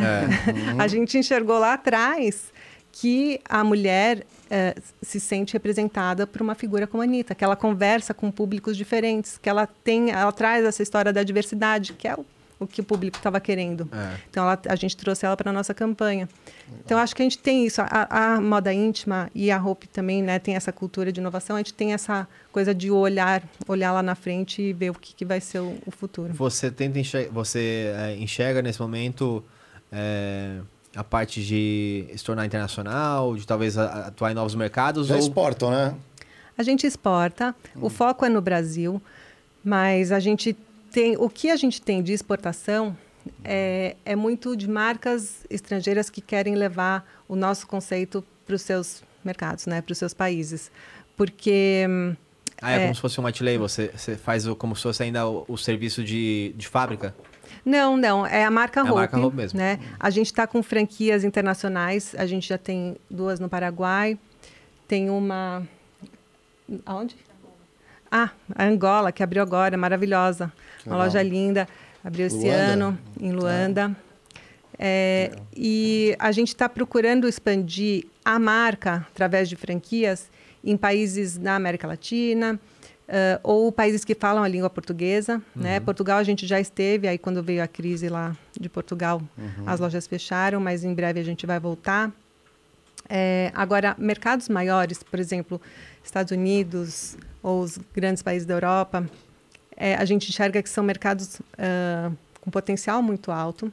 E aí a gente busca um parceiro local que entenda a cultura de cada um desses mercados, esteja disposto a investir não só numa franquia, mas também no, no desenvolvimento da marca localmente, né?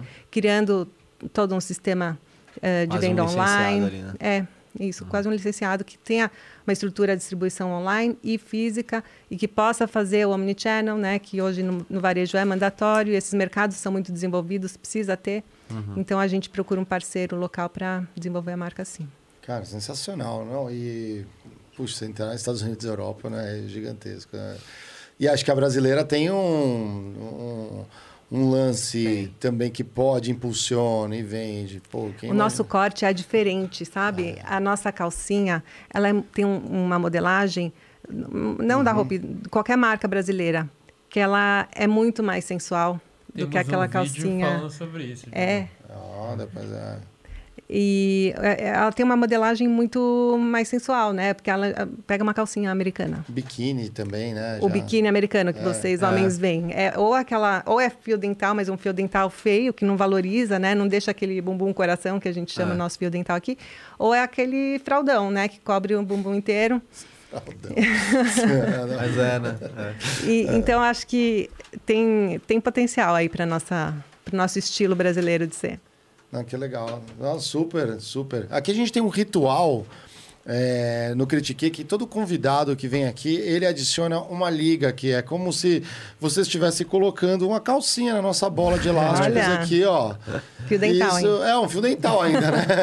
e isso diz que você faz fez parte do nosso programa aqui, Com participou muito aqui. orgulho. Uma Temos delícia de conversa. É, perguntas dos convidados, a galera aqui. Perguntas. Perguntas. Estão É. curiosos aí. hein? Enquanto eu preparo aqui, peguem uns fones de ouvido. Ah, Ah, claro. É vídeo? Dois vídeos. Tem dois, vídeos aí. Vocês viram os vídeos, né? galera. Aham, vídeo. Se tiver alto aqui, você me fala que eu mexo. Não, tá bom. Só pra garantir, né, gente? Prepara aí, vai fazendo o processo do ponto que eu demoro um pouquinho aqui. Não, Ah, não. Vamos ver, não, vamos, Não, vamos, tranquilo. vamos. Otis, não se preocupe. Eu queria mais uma aguinha, Marão. Essa é tua. Essa é minha? Pô, obrigado, cara. Aqui nós temos que cuidar da saúde dos, dos hosts aqui. que- Da hidratação, A né? hidratação. Galera, vocês vão ver pela primeira vez. Pode foca no Geiger aqui, ele vai tomar água, isso tem que ficar registrado. Eu nunca vi. Eu morei com ele, sei lá, três, quatro anos, eu nunca vi ele tomar água. Primeira vez, cara. Há momentos que a gente tem que mudar de vida, Mário. por favor, por favor, mude. Ai, não, ai, é que eu, eu quase não tomava água mesmo. Assim. Não, é sério, isso Zero, aqui vai ter zero. que virar corte, Natan. Muito importante. É muito importante, é. Quando eu tava malhando, antes da pandemia, ainda tava dando uma aguinha bonitinha. Aguinha. Depois- Você parou água. de malhar na pandemia? É, ah, não deu. Não Não, pode. eu, não- eu tentei durante três meses fazer a é, calistenia, né? São mais pesos livres em casa. Não me adaptei, eu gosto de academia. É, aí entrei no flow e tudo foi uma grande maluquice. Voltaria a treinar agora em novembro, já fiquei meio zoado do estômago, mas está em planos. Volta agora e plano verão está no ar. Ó, é isso, a gente tem que se cuidar de dentro pra fora. Exatamente. Começar tomando água. Opa, olha lá. Mamamundi mandou um vídeo, vamos ouvir. Só um segundinho. Só um segundinho. sem som. Tá sem som, ele vai preparar o som aqui. Mamamundi, salve Mamamundi. Alô, meninos. Oi, Sandra. Então, em 2012 e 2013 houve uma crise gigantesca na indústria têxtil. Eu sei porque eu era designer de uma marca concorrente sua. e eu fui demitida na época. Era mais vantajoso, era mais barato importar da China, aqui do lado, do que fazer aí no Brasil. Por que, que é tão caro? Tem continuação. Quer continuação? Opa, tem uma continuação aqui, vamos ver. Eu acho que eu sei a palavra que ela vai falar. Cara, Continuando, por que é tão caro e quais seriam as opções para baratear isso? Outra coisa interessante é a modelagem brasileira de corte de calcinha. É muito engraçado. Eu falo do exterior agora, eu moro na Rússia e faz muito sucesso. Até aqui se encontra. Por que as estrangeiras têm esse cassolão horrível e as brasileiras usam essa calcinha tão bonita? Fala um pouco disso. É, isso aí. um salve pra Rússia, hein? Meu Deus do céu. Primeira Rússia. vez que É, a Rússia assistindo o Mensagem Critique. Deve ser de manhã lá já. pagou em rublos. A audiência na Rússia é bom, hein? Obrigado, Mamundi. Obrigado de verdade pela pergunta. Mas, enfim, sobre a primeira parte da pergunta dela, né? Porque a segunda a gente já falou. É, Pode tirar? Pode. Pode, pode, fica à minha vontade. Por que, que é tão caro, né? É caro mesmo, gente, porque a gente está no Brasil. E no Brasil a gente tem um sistema eh, tributário complexo, a gente tem um sistema trabalhista complexo. Então não tem muito jeito. Assim, a gente tem muito como um princípio nosso a coisa do preço justo. Eh, e a gente busca as melhores formas de baratear o nosso produto, desde que não comprometa a qualidade. Né? Porque tem marcas de fast fashion é, que tem um produto, se você olhar no visual, é até similar ao nosso. Né? Eles copiam direitinho. Mas você vai chegando perto do produto, você mexe, é uma qualidade, sabe? Aquele tecido lixa de unha, que você não quer nem chegar perto. E se não ah, obedece ao nosso critério, à nossa premissa, né, dos nossos principais valores, que é a qualidade, a gente está fora. E a gente eh, chegou ao ponto de levar a nossa fábrica para o Ceará para baratear a nossa produção. Nossa fábrica, a vida toda foi aqui em São Paulo, eh, é no Ceará apenas há 20 e poucos anos. Então já toma ICMS 25%.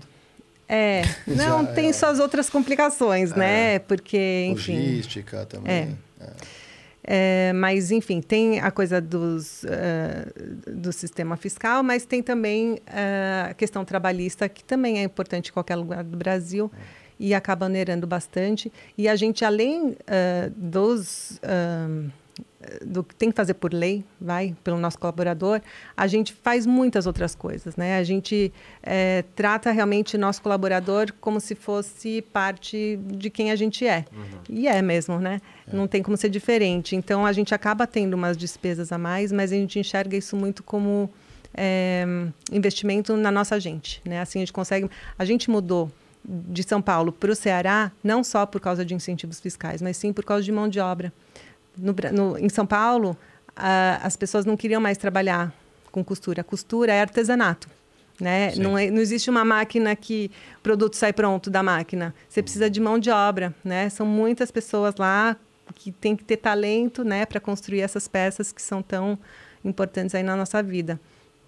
E lá, as pessoas precisando, precisando trabalhar, aqui a- as pessoas querendo ser atendente de telemarketing ou trabalhando em loja de shopping. E, e aí acabou que, que a gente mudou para lá. Tem seus ônus, mas tem seus bônus, né? Sim. Mas com isso a gente conseguiu melhorar, sim. A gente consegue um- uma vantagem competitiva em relação à grande parte da concorrência. O, a- o sindicato das indústrias, digamos assim, não consegue botar um pouco mais de pressão para melhorar essa, essa questão da tributação ali, facilitar um pouco, porque é óbvio que não é um item de primeira necessidade. Para mas exportar, pelo menos, ainda tem benefícios? Não. Não. Também não tem. Não tem, não. Pô, nenhum drawbackzinho, nada disso? Isso ah, tem. tem, tem, drawback tem, mas é, a gente é, importa muito pouco, a gente importa mais matéria-prima, né? Já importamos um pouco de produto acabado, e tal, mas é, mais para coisas que a gente não tem aqui no Brasil, né? Algumas tecnologias que ainda não existem. Nosso parque fabril têxtil, né, no, no, no Brasil ainda é um, um pouco atrasado em relação à China, né, principalmente. Então tem coisas que a gente tem que importar. Mas a gente procura importar mais matéria-prima mesmo, mais coisas que não tem aqui. E equipamento deve também estar sempre mudando, melhorando, né? As tecnologias, tem que ficar de olho sim. também, né?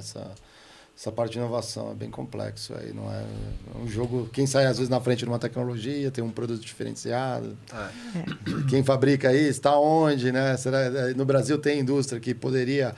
A gente tem capacidade técnica de indústria têxtil no Brasil, mas talvez eh, a gente não tenha competitividade, né? Para ter, né? É isso. Caramba, que... Muito legal. Que cenário. É isso aí. Temos emblema também. Vamos Temos ver o, nossos convidados. Quase um esqueci do emblema. Aqui, não, emblema. Hã?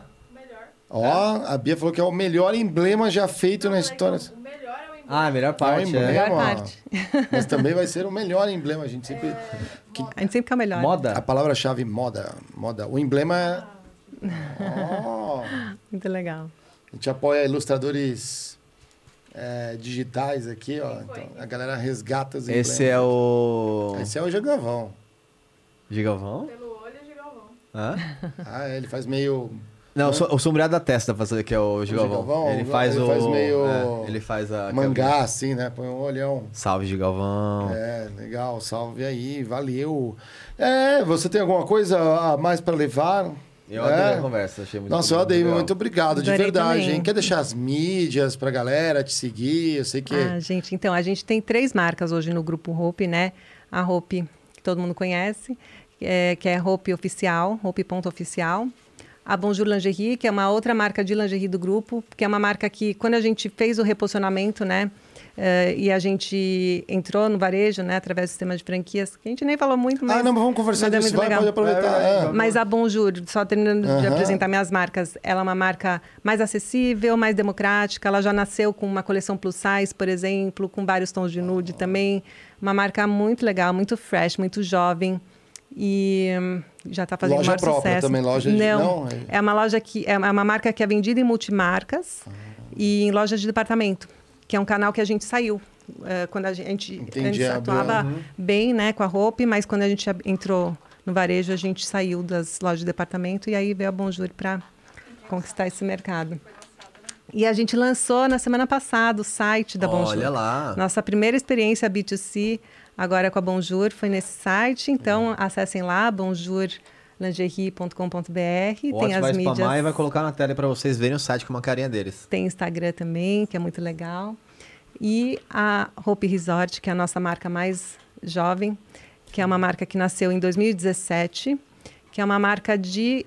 É é a única marca do grupo que não é moda íntima, é o outwear, né? É a moda praia, o beachwear e o fitness, eh, que segue essa coisa da, do estilo de vida né, da mulher brasileira, que ela é uma moda mais casual e para os momentos de lazer e de bem-estar né, de toda mulher.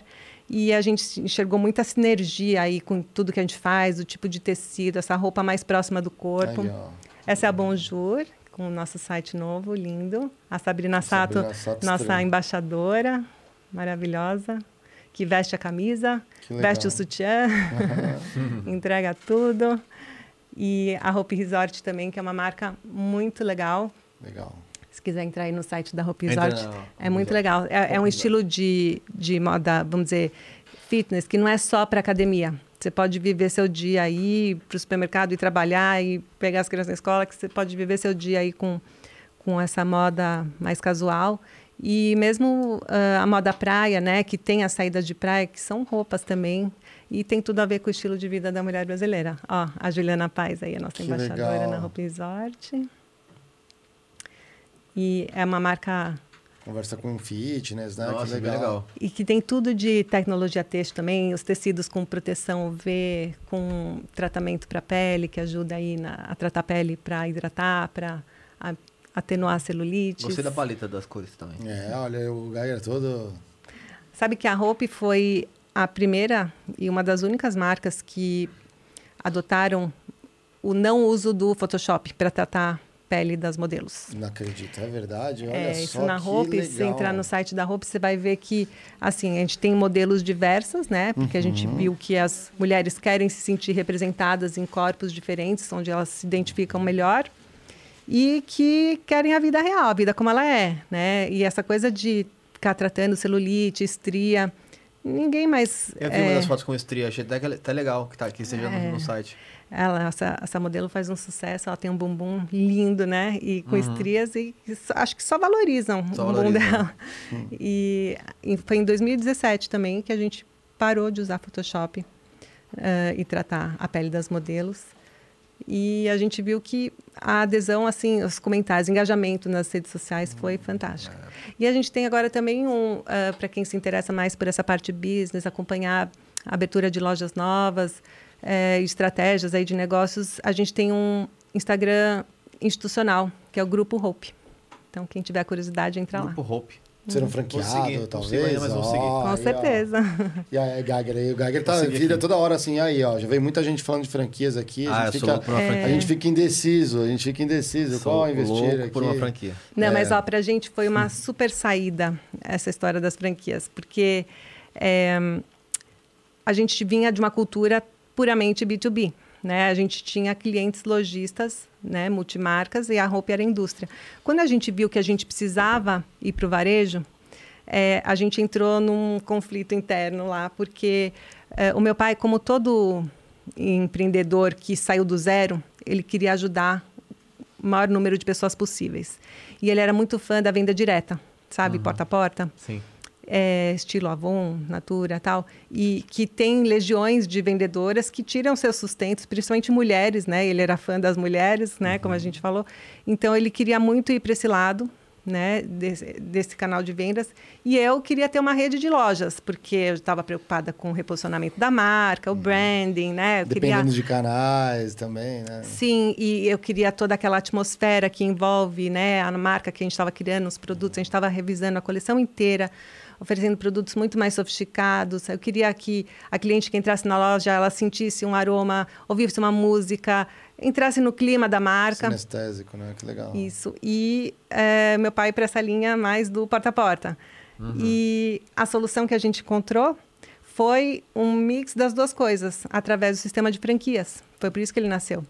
Eh, porque a gente podia dar oportunidade para empreendedores investirem no nosso sonho de esperança, né? No nosso grande sonho. E aí deu super certo, porque ele ficou feliz, porque ele deu oportunidade para essas pessoas empreenderem com a gente. Sim. E eu também, porque a gente começou a ter lojas lindas aí espalhadas nos principais shoppings do, pra- do Brasil. Legal. É muito da hora, né? Sempre tem um fluxo, assim, né? Eu, e assim, Impressionante. é. eu, não- eu não sei ainda se um dia. Meu pai nem sabe disso, mas não sei se um dia. eh, Ele tá já querendo aposentar, já querendo parar a empresinha. Ele to- toca lá o. É empresinha, tá, pai? Empresa. É, que me Metal permitiu. mecânica, Me metal permitiu mecânica. chegar aqui. É, então, muito importante. É, e eu fico às vezes flertando de querer pegar a empresa de volta e fazer assim. Não de volta, né? Mas tocar. Deixar aquele. Vai descansar agora e deixa eu tocar essa empresa. Sim. É, porque é muito sentimental. Então, pra mim, ter o teu ponto também aqui é algo que me deixa ba- bastante orgulhoso. Eu consigo ver você sentindo a mesma coisa. Então, É muito isso, volta legal. para o início da nossa conversa, né? De a gente amar o que a gente faz. Acho que a gente é, movido à paixão, né? No final das contas. E, e acho que empreendedor tem isso, né? De, lógico, saber aproveitar as oportunidades, né? Que aparecem na sua frente, mas também de ter garra, né? E vontade de mudar o mundo, de fazer tudo É acontecer. um propósito, né? Não, totalmente. Nos dá as honras de bater o ponto da saída também. Vamos lá. Muito obrigado aí, ó. E Mamamundi, ó, você mandou a pergunta ali, manda o currículo ali, ó, LinkedIn, você vai buscando a galera aqui, Rússia. Lá na Rússia, ó. será Tá que a gente vai ter uma... Tá, mas ela- vai que ela quer voltar pro Brasil aqui, Quer ó. fazer um door-to-door na Rússia? Ela quer saber se as máquinas são italianas. é. Ah, é Uma a franquia na Rússia lá. Aí, ó, aí, ó, já mudou, de, ó, abriu uma franquia na Rússia aí, ó, não sei, aí você Se já bem que tá ela é aí. designer, né? Designer pode ser digital hoje em dia, né? Não, designer pode, É de qualquer estar lugar no- do na mundo. operação, mas pode servir como... Pode. E ó, tá do lado da China, hein? Faz aí, vai pra lá viajar, já toca uma ideia, fala assim, Sandra... Não, já tá, já tá aqui. sabendo quais são os hábitos das É, russas. total, achei muito legal. Né, Obrigado traz, por acompanhar, viu, Mamonde? É, valeu mesmo. Obrigado, muito obrigado. Obrigada, Portas abertas obrigada, quando André. quiser. Adorei, muito obrigada. Adorei estar aqui, é demais. Eu, eu realmente passei a escutar o podcast e é uma mídia que eu adoro muito e eu bebo muito dessa fonte. É um privilégio estar aqui e eu espero que a nossa história tenha inspirado a história aí de alguém e que possa gerar vários frutos aí. Com certeza vai. Aqui duas já inspiraram com certeza. É. Ou mais aqui, que a Bia já tá toda assim já, né? Ah. Valeu, gente. Obrigado. Boa noite. E amanhã, né, galera? Aí, Jaqueline Almeida, Menu dos Prazeres. Ó, vamos entender um pouco mais com a Jaque, como que ela montou esse negócio. É isso aí. Vai ter presentes? Obrigada. Vai ter presentes. Valeu. presentes. Boa noite, galera. Valeu, obrigado. Sam.